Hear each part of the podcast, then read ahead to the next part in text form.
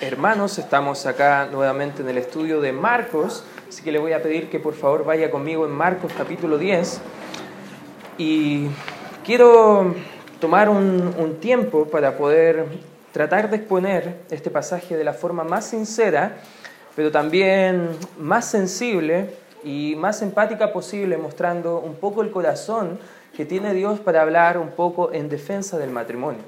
Y de eso vamos a estar estudiando en esta mañana, eh, porque justo en este tramo de la escritura habían un grupo de religiosos que estaban buscando tentar al Señor y vienen a tocar un tema que es bien sensible incluso en la realidad nuestra acá en Chile, que es en cuanto al divorcio. Solamente en Chile, las estadísticas del registro civil dicen que desde el año 2006 hasta el 2016 ha incrementado exponencialmente explosivamente perdón, la tasa de divorcios, escuche bien porque el número de divorcios que se producen entre el periodo del 2006 al 2016 antes de cumplir los seis años de matrimonio, subió en el 2006 eran 578 y en el 2016 había un total de 3.035 divorcios.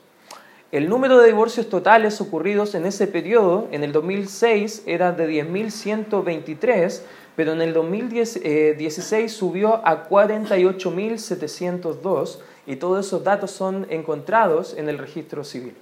Si somos eh, bien claros, la verdad es que el divorcio es algo real hoy en día. Y no quiero que podamos entrar a estudiar este tramo de la escritura quizás con un prejuicio y no quiero, mi intención no es en esta hora quizás revivir heridas del pasado, mi intención tampoco es eh, condenar a hermanos y apuntar con el dedo, sino que mi intención ahora es tratar de ser lo más sincero posible con Dios, con la Biblia, para que podamos entender un poco todo lo que está pasando, porque siempre cuando se rompe un matrimonio van a haber muchos tipos de daños colaterales, principalmente los niños.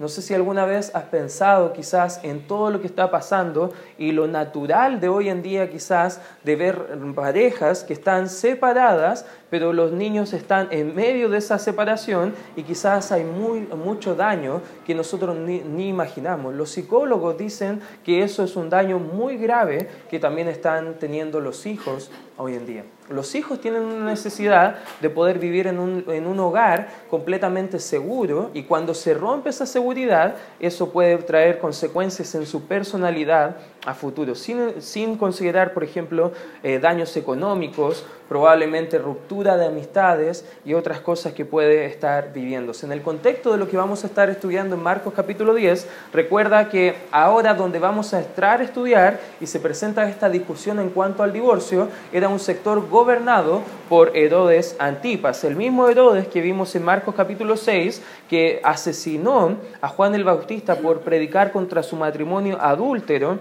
contra, eh, eh, con Herodias, perdón, lo que puede explicar por qué los fariseos trataron de atraparlo haciendo una pregunta acerca del divorcio. En Marcos capítulo 10, versículo 1 dice, levantándose de allí, vino a la región de Judea y al otro lado del Jordán y volvió el pueblo a juntarse a él y de nuevo les enseñaba como solía. Y se acercaron los fariseos y fíjate lo que hacen y le preguntaron para tentarle si era lícito al marido repudiar a su mujer. Ahí cuando la Biblia está hablando de repudio, es la misma idea que tenemos hoy en día acerca del divorcio. Imagínate, ellos ya estaban buscando alguna forma de echar a perder el, ministerio del Señor Jesucristo. Y ahora la pregunta de cajón, en el contexto ideal, era saber qué era lo que estaba pensando el Señor Jesucristo en cuanto al divorcio. Fíjate lo que dice el versículo número 3. Dice, y él respondiendo les dijo, ¿qué os mandó Moisés?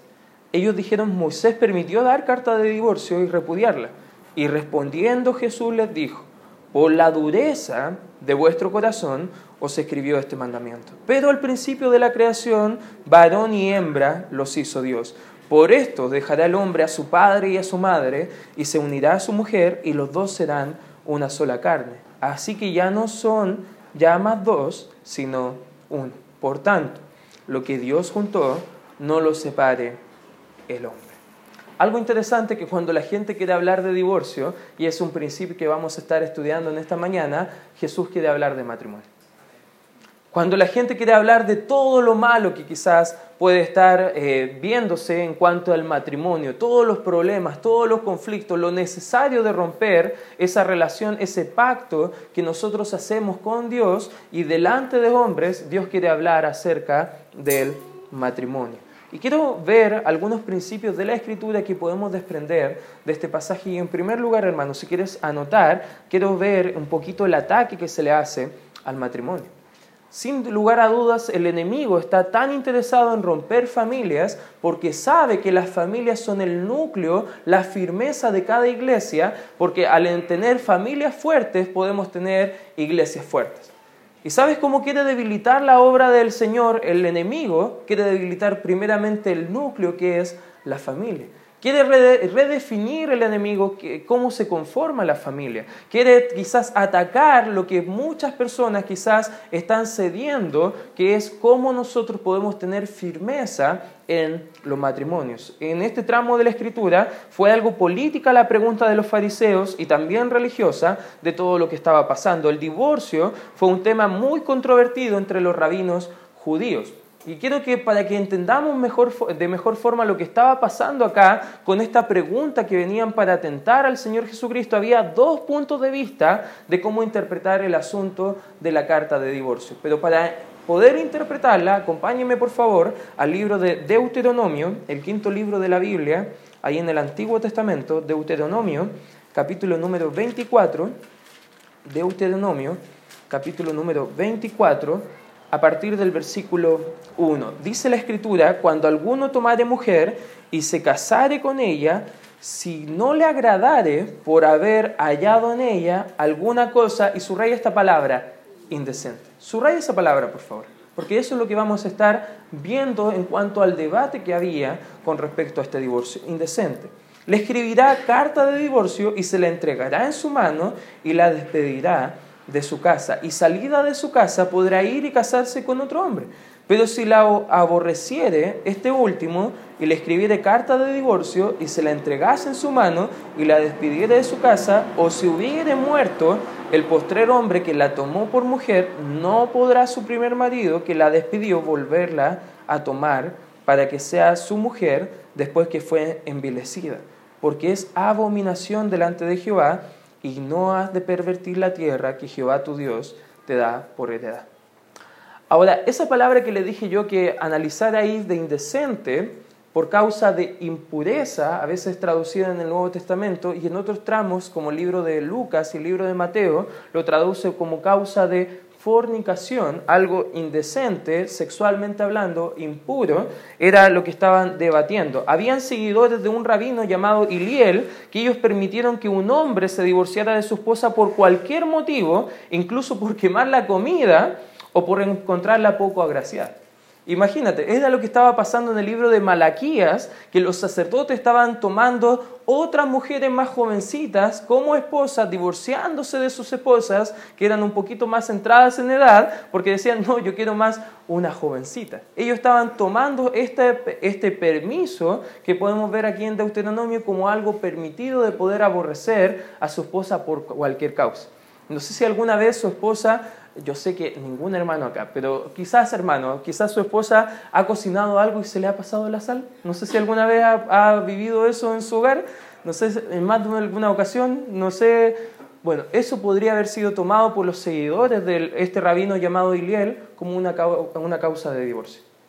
Buscaban cualquier excusa para poder divorciarse. No, es que esta mujer pelea mucho, divorcio. No, es que esta mujer no llega a tiempo a la iglesia, divorcio. No, es que esta mujer, no sé, cambió la, falda negra y a mí me gustaba la falda más burdeo. No, divorcio, porque no, no, no me gusta cómo se ve. O sea, buscando cualquier cosa para poder divorciarse. Había otra escuela de otro rabino llamado Shimai que fue mucho más estricta y ellos eh, pudieron encontrar que la palabra ahí de, llamada indecente, esa impureza, se refería a solamente pecado prematrimonial. En otras palabras, cuando llegaban a la parte del matrimonio, la ceremonia final, después de estar eh, eh, estar teniendo ese proceso de examinación con todas las normas de cuidar su pureza y todo hasta el matrimonio. Y si en la noche de bodas el varón se daba cuenta que la dama quizás le había, le había engañado anteriormente o no era virgen,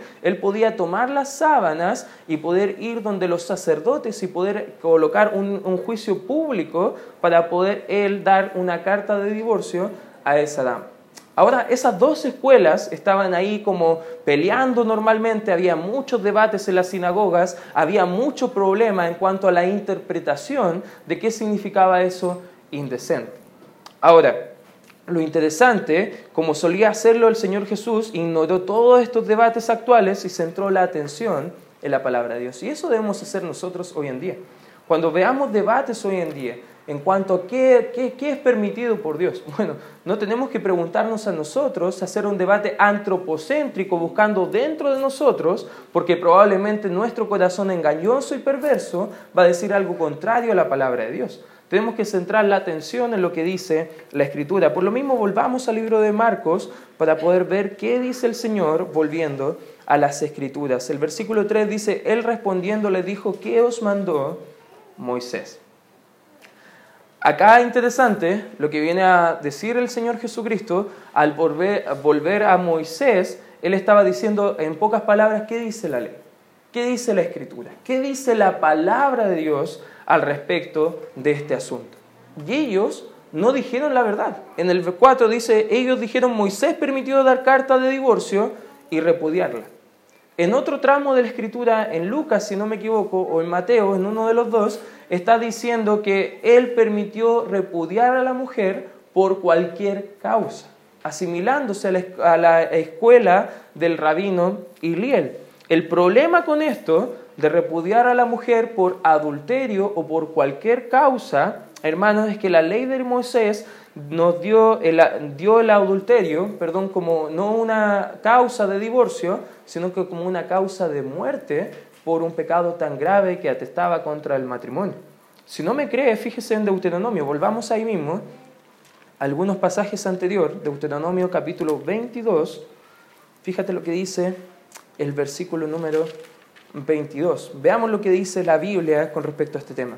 Versículo 22 dice, si fuere sorprendido alguno acostado con una mujer casada con marido, eh, con marido ambos, ¿qué dice la escritura?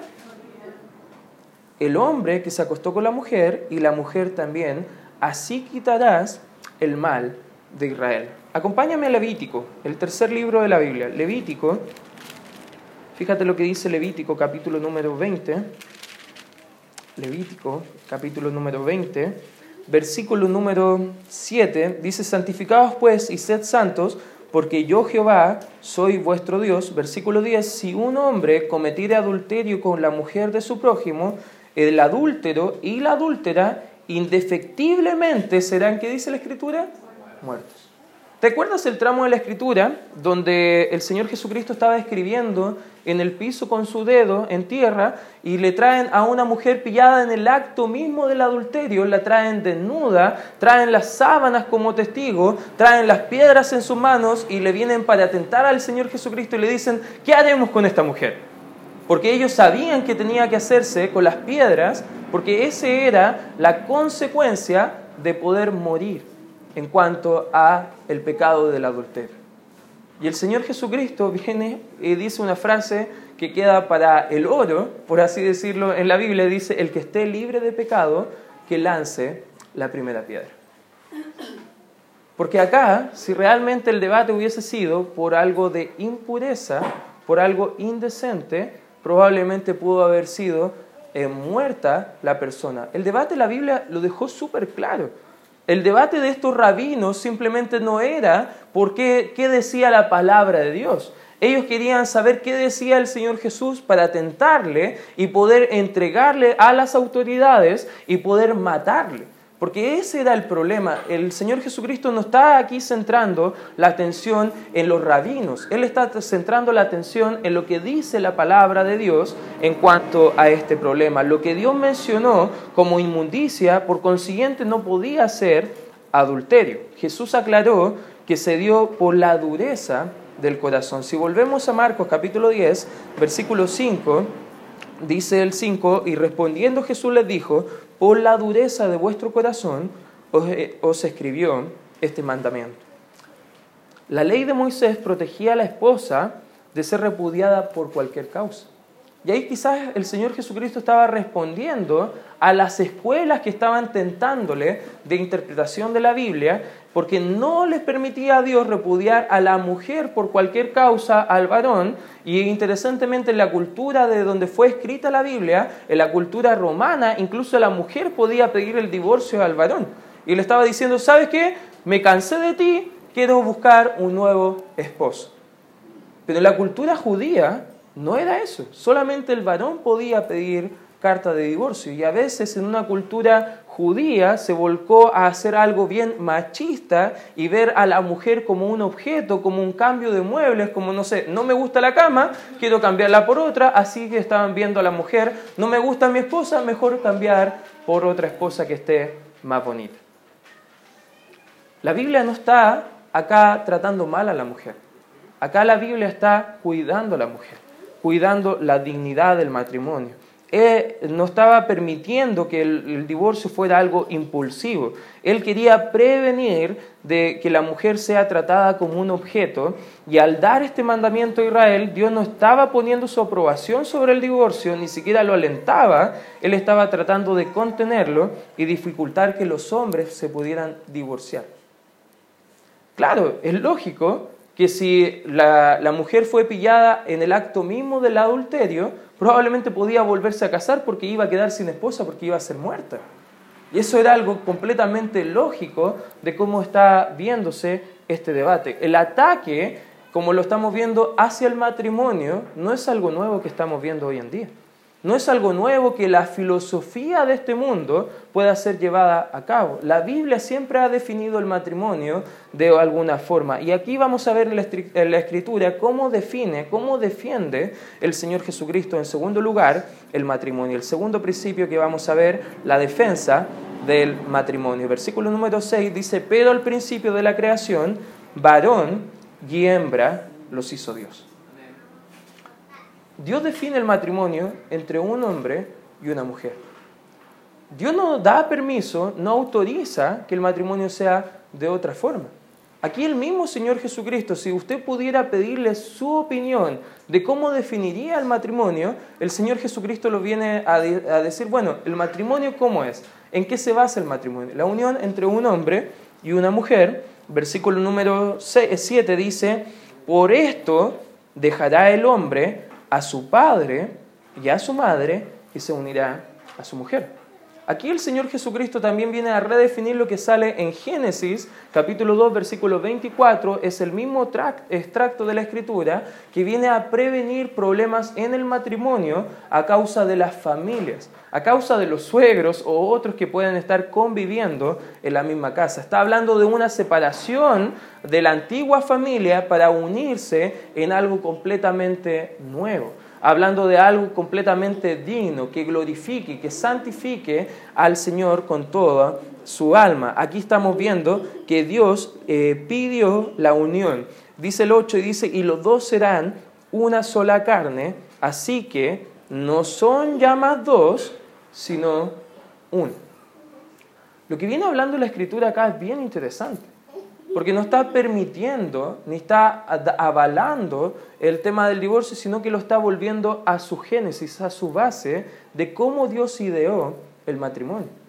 Y algo interesante, que si Dios fue el que estableció el matrimonio, Él tiene todo el derecho de hacer las reglas y esas reglas están en la palabra de Dios.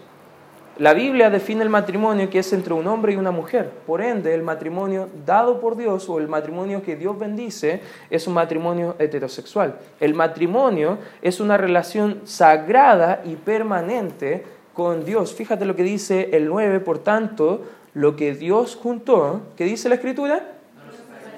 No lo separa el hombre. Es algo permanente.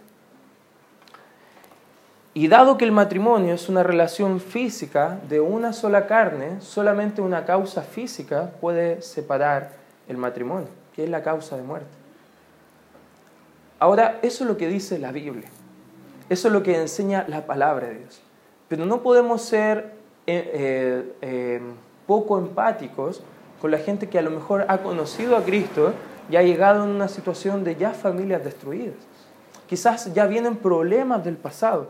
Y por eso cuando comenzamos este, este estudio en esta hora, no quise explicar que solamente queremos exponer lo que otros apuntan con el dedo a personas o a familias, sino que quiero exponerlo con un corazón empático y pastoral al respecto.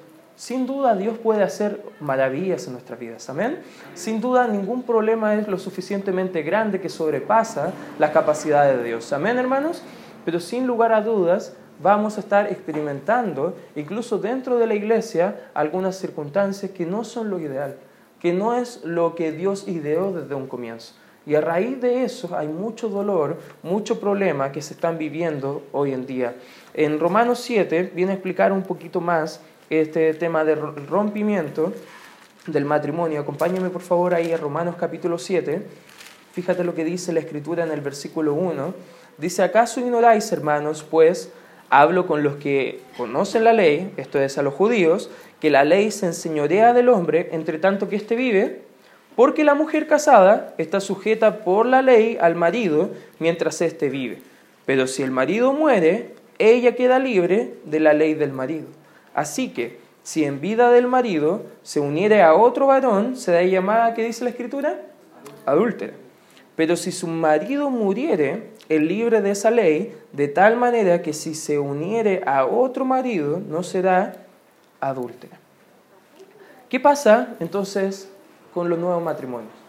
¿Qué pasa entonces con un nuevo casamiento? Volvamos al libro de Marcos, por favor. Fíjate lo que dice la escritura la palabra de Dios ahí en el Evangelio de Marcos. Se me perdió el tramo de la escritura en Marcos, capítulo 10. Fíjate lo que dice el versículo número 10.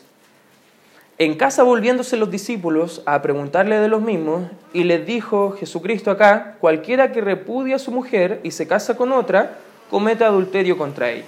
Y si la mujer repudia a su marido y se casa con otro, comete adulterio. Por eso al comenzar hablamos que cuando la gente quiere hablar de divorcio, Jesús quiere hablar de matrimonio. Quiere hablar acerca de cómo tener matrimonios más fuertes, cómo poder tener matrimonios perdurables, cómo el matrimonio nunca es una opción, ni una salida, ni una solución, eh, perdón, el divorcio es una solución a los problemas matrimoniales. Todo lo contrario, a veces empeora de más escala todo lo que está pasando. Según Jesús, no da lugar a una nueva unión mientras que el cónyuge viva, pero sin lugar a dudas la palabra de Dios da mucho amor, mucha gracia para las personas que ya estaban en ese proceso con un nuevo matrimonio. Un divorcio puede ser legal en nuestras leyes, pero ante los ojos de Dios nunca va a ser algo permitido. Y eso es un tema muy sensible, hermano. Porque si somos honestos, probablemente hemos conocido a personas o incluso nosotros mismos hemos sufrido consecuencias directas del rompimiento de un matrimonio. Un divorcio puede simplemente no ser una salida nunca fácil, todo lo contrario. Es porque estamos rompiendo algo que va mucho más a la raíz, que es la relación que quiere representar a través del matrimonio Dios entre Cristo y su iglesia. Efesios capítulo 5, a partir del 25 hasta el 33, viene a mostrar esa preciosa verdad. En Malaquías, acompáñame por favor ahí a Malaquías. El último libro del Antiguo Testamento, Malaquías, capítulo número 2. Fíjate lo que dice el versículo número 3, 13. Perdón. Dice, y esta otra vez haréis cubrir el altar de Jehová de lágrimas y de llanto y de clamor, así que no miraré más a la ofrenda para aceptarla con gusto de vuestra mano, más diréis, ¿por qué?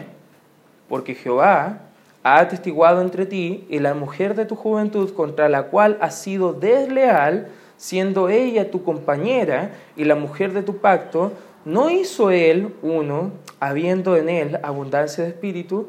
¿Y por qué uno? Porque buscaba una descendencia para Dios. Guardaos pues en vuestro espíritu y no seáis desleales para con la mujer de vuestra juventud. Hermanos, el matrimonio, para los jóvenes que aún no han dado ese paso del matrimonio, no lo tomen a la ligera. Es una decisión sumamente importante. Es una decisión que puede ser de mucha bendición un cónyuge o de mucho sufrimiento y consecuencias por a lo mejor elegir al cónyuge de forma equivocada. Porque cuando ya entramos al matrimonio, Dios espera lealtad en el matrimonio. Dios espera fidelidad. Por ende, cuando hablamos de defender el matrimonio, hermanos, si tú estás pasando momentos difíciles en tu matrimonio, busca consejo bíblico, busca ayuda, hermano. Nunca es tarde para poder ver la gracia del Señor en medio de todos los problemas. Sin lugar a dudas, muchas cosas en el mundo están contaminando y atacando el matrimonio. La pornografía es uno. Está separando a lo mejor la parte íntima por estar considerando algo que no es natural, quizás que no es verdad, porque promete mucho, pero en realidad eh, la relación íntima no tiene nada que ver con eso que están viendo en las pantallas. Y eso es como Satanás, el enemigo, está atacando hoy en día a los matrimonios. A quizás los conceptos e ideologías en cuanto a cómo debe llevarse el matrimonio. Hermanos, debemos volver a la Biblia, como dijo el Señor Jesús. ¿Qué dijo la Biblia? ¿Qué dijo Moisés? ¿Qué dice la palabra de Dios? Porque si entendemos que familias fuertes pueden dar gloria y honra a Dios y pueden hacer iglesias fuertes, nosotros podemos entender. Por, lo mismo, hermano, te quiero ayudar a entender cuán importante resulta custodiar el hogar y el matrimonio. Hermanos, despertemos, despertemos porque a lo mejor ese conflicto pequeño que tú ves, si no lo solucionas a tiempo, se puede transformar en un sufrimiento grande. Ese problema económico que se está, se está escapando de las manos ahora puede ser una ocasión de quizás buscar un divorcio más adelante el 35% de los casos de divorcio en Chile han sido producidos por problemas económicos. Hermano, no es algo a la ligera, es algo serio. Y por lo mismo, hermanos, tenemos que ver qué dice la Biblia en cuanto al matrimonio. Y podemos llegar a la conclusión que Dios siempre va a defender el matrimonio, por lo mismo nosotros debemos defenderlo con todo lo que pueda atacarlo a él. El enemigo quiere atacarlo, porque quiere debilitar la iglesia. El enemigo quiere atacar la familia y cómo va a lograrlo al separar a los cónyuges. Por lo mismo, hermano, con todo el amor de mi corazón, te quiero animar a que tú busques el consejo piadoso. Quizás si ya has vivido situaciones muy traumáticas en cuanto a los matrimonios y ya estás iniciando procesos, quizás todavía es hora de que tú puedas buscar el consejo piadoso y ver qué dice la Biblia al respecto. Sin lugar a dudas, debe ser algo serio, que tenemos que tener mucho cuidado como iglesia y sin duda aquí hay muchos líderes espirituales que te pueden ayudar a poder tomar decisiones sabias. Jovencitos, toma decisiones serias. Busca cuidar tu pureza hasta iniciar tu próximo matrimonio. Porque sin duda si ponemos nuestro lugar, nuestra parte, hacemos lo que Dios quiere, sin lugar a dudas Dios va a bendecir nuestro matrimonio. No permitamos que sea atacado el matrimonio. No permitamos que en nuestras familias comience el enemigo a ganar terreno. Ojo, no estamos hablando de las huelgas que vamos a hacer. No estamos hablando de que pongamos pancarta y vamos a marchar a la Alameda. No estoy hablando de ese tipo de defensa. Estoy hablando en tu matrimonio, hermano. Estoy hablando en tu vida. Todo comienza por casa. Si tu matrimonio anda bien, tu familia va a ver un buen modelo de matrimonio y probablemente tus hijos te lo van a agradecer. Y te quiero animar, hermano, a que cuides tu matrimonio. Vamos a orar. Gracias, Padre, por este tiempo que podemos estudiar tu palabra. Gracias, Padre Santo, por considerar estos principios bíblicos, Señor. Y te ruego, Señor, que nos ayudes a entender la realidad que se está viviendo en cuanto a la ruptura de algunas relaciones, Señor. Padre, te pido, Señor, que si hay algunos ya lastimados, quizás habrían presentes, Señor, algunos que están luchando con la decisión quizás de divorciarse, que tú puedas mostrar a través de tu palabra consuelo y gracia y que podamos tomar una decisión santa, una decisión piadosa, una decisión sabia que te honre a ti al final del día.